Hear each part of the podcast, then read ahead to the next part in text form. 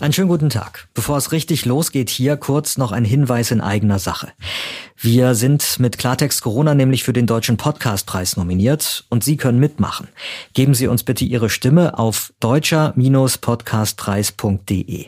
Den Link zur Abstimmung, den finden Sie auch in den Infos zu dieser Folge. Und damit zu unserem Thema heute. Mit Ostern feiern viele schon wieder ein traditionelles Familienfest im Lockdown.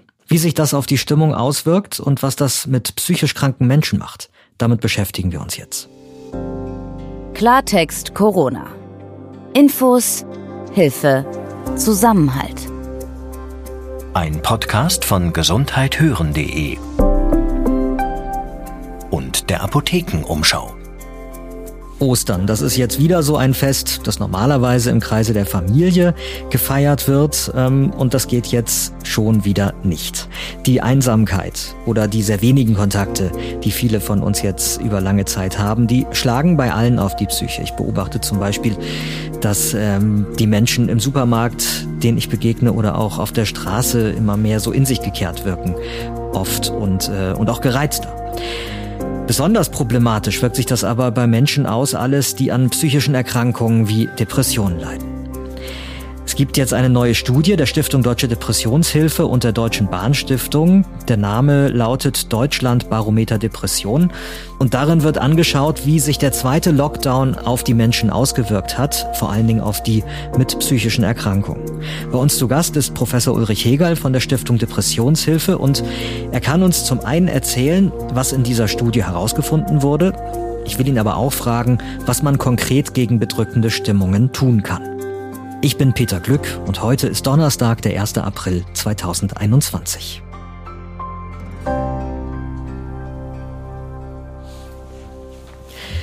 Herr Professor Hegel, einen schönen guten Tag und danke, dass Sie äh, heute bei uns zu Gast sind. Guten Tag, Herr Glück.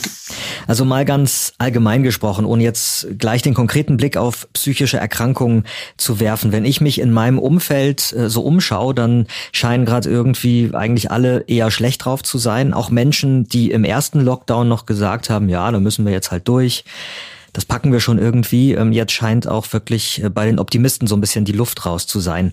Ist das Ihr Eindruck auch? Ich glaube auch eine Rolle spielt so eine generelle Demoralisierung, weil die Menschen vermutlich doch häufig noch mehr vom Bildschirm sitzen, vor allem auch die Kinder und Jugendlichen sich nicht mehr bewegen, keinen Sport machen, ja. geselliges Zusammensein fällt aus. Das wirkt sich natürlich auf die Moral sozusagen aus.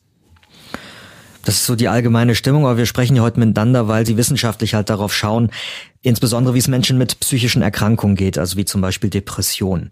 Und sie haben da in ihrer Studie herausgefunden, dass der zweite Lockdown die Menschen, die unter einer psychischen Erkrankung äh, leiden, besonders hart trifft, ähm, dass sich der Zustand da nochmal verschlechtert hat. Warum ist das genauso? Die Menschen liegen noch häufiger tagsüber im Bett und gehen früher ins Bett, weil sie den Tag nicht strukturieren können in der Depression. Und das ist ganz spezifisch ungünstig für den Depressionsverlauf, weil hier ist ja erstaunlicherweise eher Schlafentzug etwas, was antidepressiv wirkt. Hm. Also die längeren Bettzeiten, die können sogar depressive Phasen auslösen bei Menschen, die eine Veranlagung dazu haben, dann ist Sport ja etwas, was unterstützend eingesetzt wird in der Depressionsbehandlung. Und noch mehr Menschen sagen, dass sie sich durch die Maßnahmen gegen Corona weniger bewegen. Äh, wir haben auch das vermehrte Grübeln, wenn man eben einen unstrukturierten Tag zu Hause vor sich hat und nicht das Geländer äh, des Berufs, das einem ja doch irgendwie auch andere Themen gibt und man nicht äh, dann so viel Zeit hat, permanent sich mit den Negativen zu beschäftigen, was man ja in der Depression äh, sehr häufig tut. Das sind alles Faktoren, die ganz spezifisch für Menschen mit Depressionen ungünstig sind und besonders bedenklich ist, dass durch die Maßnahmen gegen Corona sich die Qualität der medizinischen Versorgung verschlechtert hat. Stationäre Behandlungen sind ausgefallen. Es, viele Menschen sind so eingeschüchtert durch die Berichterstattung in den Medien, dass sie sich gar nicht mehr trauen, zum Arzt zu gehen. Die lassen Termine ausfallen. Ambulante Angebote sind auch zurückgefahren. Selbsthilfegruppen fallen aus. Und das ist wirklich eine Katastrophe. Denn das betrifft ja jedes Jahr 5,3 Millionen Menschen in Deutschland, die unter einer behandlungsbedürftigen Depression leiden. Das war schon immer eine hohe Zahl mhm. und ist auch jetzt eine hohe Zahl. Und das ist ja eine schwere Erkrankung, was man ja oft nicht weiß. Ähm, wenn man die Diagnose hat, lebt man im Schnitt zehn Jahre weniger. Also das ist etwas, was wirklich Grund zu allergrößter Sorge ist. Sie haben von den Rahmenbedingungen auch gerade gesprochen. Äh, glauben Sie, dass auch die politische Situation hier noch, ähm, noch einen Beitrag im negativen Sinne leistet? Die, also diese starke Unsicherheit, dieses ständige Hin und Her und diese viele Unklarheit. Also Struktur war ja irgendwie ein Stichwort gerade auch, wo Sie gesagt haben, Struktur im Tag, das würde helfen. Ähm, jetzt haben wir ja Struktur nicht nur im, im Kleinen, also in, in meinem persönlichen Lebensablauf, äh, die fehlt, sondern ja auch an ganz vielen anderen Stellen. Hat das auch Auswirkungen? Ja, das ist, glaube ich, sehr, sehr schwer, das zunächst mal besser zu machen. Das ist, äh, man muss ja immer reagieren auf die Entwicklung und wenn plötzlich eine infektiösere Variation kommt des Virus, dann muss man darauf reagieren und es ist oft gar nicht so sicher vorher abzusehen. Das ist klar. Mir geht es auch nicht darum, dass wir jetzt hier Schuldzuweisungen äh, mhm. betreiben, aber die Frage ist halt schon, ob das sich äh, negativ auswirkt, wenn man, wenn man ohnehin am Boden liegt, psychisch. Ja, ohne Zweifel ist man äh, in der Depression immer bereit, alles Negative noch negativer zu sehen. Mhm. Und äh, die Hoffnungslosigkeit ist eingebaut. Das ist ja ein Teil der Erkrankung. Auch die Neigung selber, alles Mögliche falsch zu machen. Schuldgefühl ist auch eingebaut. Ähm, also natürlich ist die Bereitschaft, negative Dinge aufzugreifen, zu vergrößern und ins Zentrum zu rücken, das ist ein Kernbestandteil der inneren Dynamik bei einer Depression. Was mir fehlt, und das ist etwas, wo ich glaube, wo tatsächlich die Gesundheitspolitik äh, das Vorgehen ändern muss. Was mir fehlt, ist das systematische Erheben der gesundheitlichen Nachteile der Maßnahmen. Mhm. Denn die Kunst ist ja immer, eine Balance herzustellen zwischen Leid und Tod, das man durch die Maßnahmen verhindern kann, und Leid und Tod, das man verursacht. Und ich habe nicht den Eindruck, dass das in ausreichender Systematik und Konsequenz passiert. Wir haben eine Facette beigetragen. Die Menschen mit Depressionen und hier gibt es ja ganz alarmierende negative Zahlen, die ich ja gerade auch angesprochen habe. Und da wird ganz ohne Zweifel sehr viel Leid und Tod durch die Maßnahmen verursacht. Und ähnliches wird es sicherlich geben bei Menschen mit Suchtgefährdung, bei Menschen mit Schlaganfall, Herzinfarkt. Gibt es auch Zahlen, dass die zu spät sich Hilfe holen. Wir haben die Langzeitfolgen von Übergewicht und Bewegungsarmut und viele, viele andere Dinge. Und nur wenn man das systematisch erhebt und auch gezielt Daten dazu erhebt, ist man in der Lage, die Maßnahmen zu optimieren. Und wenn man das nicht macht, dann läuft man immer in das Risiko, dass man mehr Leid und Tod verursacht, als man verhindert. Und ich kenne viele Kollegen, die glauben, dass letzteres der Fall ist, dass wir mehr Leid und Tod verursachen, als wir verhindern. Und die Politiker müssen sich um diesen Aspekt kümmern und den intensiv diskutieren und vor allem die vorhandenen Daten zusammentragen und gezielt erheben. Ich habe nicht den Eindruck, dass es mit ausreichender Konsequenz passiert. Und das finde ich etwas, was wie ein grober Fehler. Als Arzt bin ich gewohnt, dass ich bei jeder Behandlung immer darauf achten muss, was sind die Wirkungen und was sind die Nebenwirkungen. Ich kann nicht nur den Blick verengen auf die Wirkungen. Haben Sie eigentlich auch untersucht, ob die Zahl ähm, depressiver Erkrankungen oder anderer psychischer Erkrankungen insgesamt zunimmt? Also ist die Gefahr insbesondere gestiegen für Menschen, die bisher eigentlich gar nichts mit Depressionen zum Beispiel zu tun hatten, da keine Neigung äh, eigentlich erkennen ließen, dass sie jetzt äh, erkranken? Ja, davon würde ich nicht ausgehen. Äh, Depression ist eine ziemlich eigenständige Erkrankung. Das ist nicht so, wenn man jetzt hier Sorgen hat und Ängste, dass man dann automatisch in eine Depression rutscht, sondern entscheidend ist die Veranlagung dazu und dann rutschen die Menschen auch rein, auch wenn es von außen gar keine negativen äh, Faktoren gibt. Mhm. Äh, und wenn man die Veranlagung nicht hat, erleben die, äh, ertragen die Menschen große Bitternisse, ohne an einer Depression zu erkranken. Das ist oft ein Missverständnis, dass Depression die Folge von schwierigen Lebensumständen ist. Genau, das wäre nämlich ganz wichtig, dass wir das nochmal irgendwie deutlich machen, dass das eben zwei Paar Schuhe sind. Ne? Genau, das sind zwei Paar Schuhe. Ähm, dass die Menschen jetzt depressive Symptome haben, wie Sorgen, Ängste, Stress äh, durch Homeschooling und Homeoffice, vielleicht auch noch in einer kleinen Wohnung mit mehreren Personen, äh, dass es da mehr Konflikte auch gibt, zwischenmenschlicher Art. Das ist ja alles völlig unbestritten und klar, aber das führt keineswegs automatisch in eine depressive Erkrankung. Mhm. Das muss man sauber trennen. Unsere Befragung hat es eigentlich auch gezeigt. Wir hatten gefragt, wie viel, also wer hatte bereits in seinem Leben eine Diagnose Depression oder ist auch aktuell seiner Meinung nach an einer Depression erkrankt. Und das waren ähm, dieses Mal etwa 20 Prozent der Befragten gewesen. Das ist jetzt keine extrem hohe Zahl, sondern es entspricht eben äh, der Häufigkeit der Depressionen. Und das war 2019 21 Prozent gewesen. Also da gibt es keinen Hinweis, zumindest bei dieser Befragung, dass die Depressionshäufigkeit insgesamt deutlich zugenommen hat. Ähm, aber eben mehr Menschen haben jetzt Verschlechterungen, mhm. haben vielleicht wieder eine depressive Krankheitsphase. Aber sagen wir, die Lebenszeitdiagnosen, Häufigkeit, die wird sich durch diese Pandemie jetzt nicht groß verändern.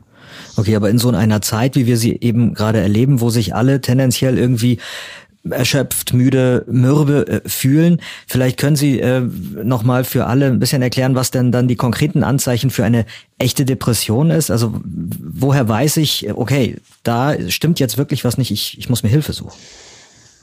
Bei der Depression sagen die Menschen oft, das ist, als ob mir der Boden unter den Füßen weggezogen wird. Die Menschen erkennen sich selber oft nicht mehr wieder. Menschen in der Depression sind ja im gesunden Zustand nicht nur oft sehr liebenswürdige, sondern auch sehr verantwortungsvolle, auch leistungsbereite Menschen. Und in der Depression ändert sich das ja völlig. Ähm, man neigt permanent zu Schuldgefühlen. Die Menschen sind dauer angespannt, die sind erschöpft ähm, als ob sie permanent wie von einer Prüfung wären. Die sagen, sie sind müde, können aber in der Regel nicht gut einschlafen, auch nicht durchschlafen, sondern haben Schlafprobleme. Ähm, sie haben oft keinen Appetit mehr, verlieren an Gewicht ähm, und sind hoffnungslos. Also wenn man solche Krankheitszeichen hat und merkt, es kommen auch finstere Gedanken, dann sollte man unbedingt sich Hilfe holen. Da ist auch wichtig zu wissen, wo geht man dahin? Da muss man zunächst wissen, der Facharzt dafür ist nicht der Neurologe, nicht der Psychologe, das ist der Psychiater. Das ist übrigens eine ganze Gruppe von Fachärzten, aber das ist ein bisschen kompliziert. Wir können einfach sagen, zum Psychiater äh, zu gehen, mhm. ist eine gute Idee. Wir haben auch noch die psychologischen Psychotherapeuten. Das sind also keine Ärzte, sondern Psychologen mit einer Spezialausbildung. Die können wie die Ärzte über die Kasse abrechnen und Psychotherapie anbieten. Die können jetzt nicht eine komplette medizinische Diagnostik machen, auch keine Pharmakotherapie, aber die haben eine gute Ausbildung in Psychotherapie und man muss als Patient da nichts bezahlen. Und dann haben wir die Hausärzte. Die meisten Menschen, die wegen einer Depression ambulant behandelt werden, werden beim Hausarzt behandelt. Dem muss man natürlich auch über seine finsteren Gedanken berichten, über seine Schuldgefühle, die Hoffnungslosigkeit und nicht nur über körperliche Beschwerden. Sonst ist es oft nicht leicht für den Hausarzt, die Depression zu erkennen. Aber diese drei äh, Gruppen, das sind die ersten Anlaufstellen, wenn man, an, wenn man meint, möglicherweise an einer Depression erkrankt zu sein. Da kann man übrigens nichts dafür bei der Depression. Das ist nicht persönliches Versagen, das ist eben das Pech, dass man die Veranlagung zu dieser saublöden Erkrankung hat.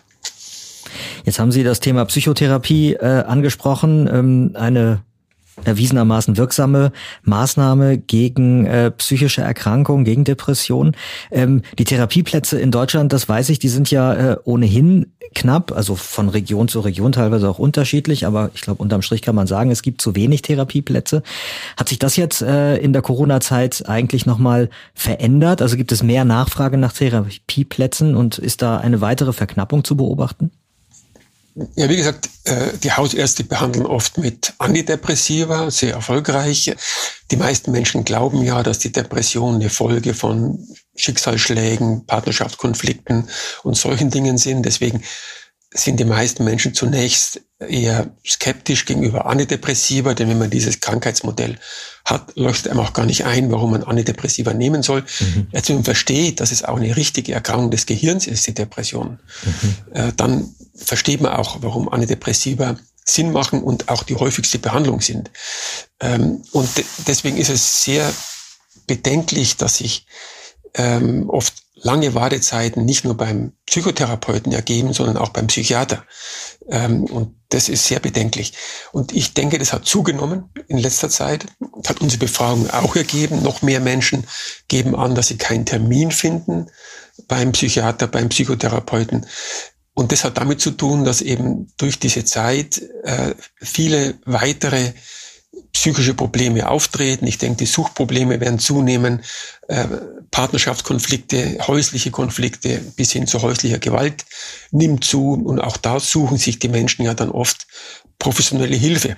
Das muss jetzt gar nicht eine häufigere äh, Erkrankung Depression sein, sondern eben auch andere Dinge, äh, spitzen sich jetzt zu und vielleicht auch Angststörungen, wenn die Menschen eben gar nicht mehr rausgehen und die Angst sich dann ausweitet und ausbreitet, weil man gar nicht mehr sich den Situationen ähm, exponiert, äh, entgegengestellt, die einem Angst machen, dann kann die Angst wachsen und so dass vielleicht auch hier die Probleme eher zunehmen, vielleicht auch bei Essstörungen. Also da ist es sicherlich so, dass es immer schwieriger wird, ähm, hier einen Termin zu bekommen. Das ist auch ein großer Engpass, der vorher schon da war und jetzt sich weiter verschärft. Die Möglichkeiten zur Teletherapie zum Teil, die sind ja ähm, gestiegen. Ähm, haben Sie das auch im Blick? Wird das äh, mehr in Anspruch genommen? Läuft das gut? Ich denke, da hat das Gesundheitssystem gut reagiert und die Möglichkeiten der Telefonsprechstunde und Videosprechstunde verbessert. Das haben immerhin bei uns, bei uns befragt, waren es glaube ich vier, fünf, sechs Prozent, die angegeben haben, dass sie erstmals jetzt in dieser Corona-Pandemie solche Angebote genutzt haben. Und die Erfahrungen waren gar nicht schlecht. Äh, mhm. Über 80 Prozent haben angegeben, dass das als hilfreich erlebt wurde. Und da waren die Ergebnisse bei der Videosprechstunde die Erfahrungen waren da besser als bei der Telefonsprechstunde. Das macht vor allem dann Sinn, wenn sich Arzt oder Psychotherapeut und äh, Patient bereits kennen, wenn da bereits ein ja, Vertrauensverhältnis besteht und vielleicht die Diagnose bereits sichergestellt ist. Ähm, wenn man, wenn das noch nicht der Fall ist, dann ist das natürlich sehr äh, wenig geeignet, denn ohne dass man jemanden auch körperlich richtig sieht, vielleicht sogar auch untersucht, ähm, ist es ja schwer, eine sichere Diagnose zu stellen. Jetzt äh, steht ja Ostern unmittelbar vor der Tür und das heißt eben zum zweiten Mal äh, jetzt für sehr viele das Ganze wieder im kleinsten Kreis oder vielleicht auch ganz alleine ähm, die Kontaktbeschränkungen gelten. Man kann nicht reisen, ähm, man kann seine Enkelkinder nicht sehen. Jetzt haben Sie uns ja schon erklärt, ähm, was einem gut tut, wenn man merkt, ha, irgendwie wird es kritisch, Sport, Spazieren gehen, Struktur, Kontakt halten mit Menschen, die einem wichtig sind, ähm, über Telefon dann zu zumindest oder über Videoverbindung. Aber wenn das alles äh, irgendwie trotzdem nicht hilft und, und jemand trotzdem einfach es nicht schafft, gut durch den Tag zu kommen, haben Sie da vielleicht noch einen Geheimtipp möglicherweise, was man dann tun kann? Wenn man die Selbstdisziplin hat, wenn man die Kraft aufbringt, sollte man sich hinsetzen und einen Wochenplan machen. Das ist leicht gesagt, aber sich dann wirklich hinzusetzen und das zu tun, das ist oft immer noch eine gehörige Schwelle. Aber das hat viele, viele Vorteile. Also zum einen kann man eben, ja, gucken, dass man ein ausgewogenes Verhältnis zwischen Pflichten und angenehmen Zeiten hat, zwischen Erholung. Ähm, man kann auch sich vornehmen, dass man fest Sport einplant ähm, was ja wichtig ist, denn Bewegungsarmut tut uns allen nicht gut und am allerwenigsten, wenn man unter einer Depression leidet. Man kann dann auch diese Krisenzeit auch als eine Chance wahrnehmen. Ähm, denn es gab nicht wenige der Befragten, die gesagt haben, dass sie erstmals in dieser Zeit ein neues Hobby begonnen haben. Man kann auch sich mal vornehmen, eine Wagner-Oper vielleicht gemeinsam mal am Stück anzuhören oder ein dickes Buch zu lesen ähm, man kann sogar die Zeit nutzen, um Kontakte wieder aufleben zu lassen, zu pflegen. Man kann durchs Adressbuch mal durchgehen, welcher Mensch hat mir gut getan, äh, mit dem ich lange nicht mehr gesprochen habe und dann einen Skype-Termin mal vereinbaren. Also man kann auch ähm, Chancen in dieser Krisenzeit sehen und die muss man aber richtig bewusst sich vornehmen, sonst gleitet die Zeit ja doch wieder an einen vorbei und man sitzt vor irgendeinem Laptop oder klickt sich durch irgendwelche Seiten.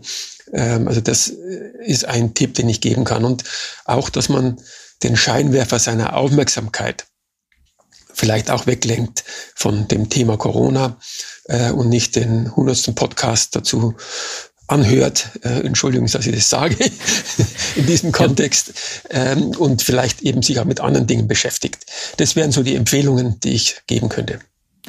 Äh, wunderbar, mit Sicherheit. Den hundertsten nicht, aber ich glaube, unser Podcast ist ja auch einer, der immer versucht, eben Hilfestellungen äh, deutlich zu machen und nicht nur problematisiert. Herr Professor Hegel, ich danke Ihnen ganz herzlich für das Gespräch. Vielen Dank.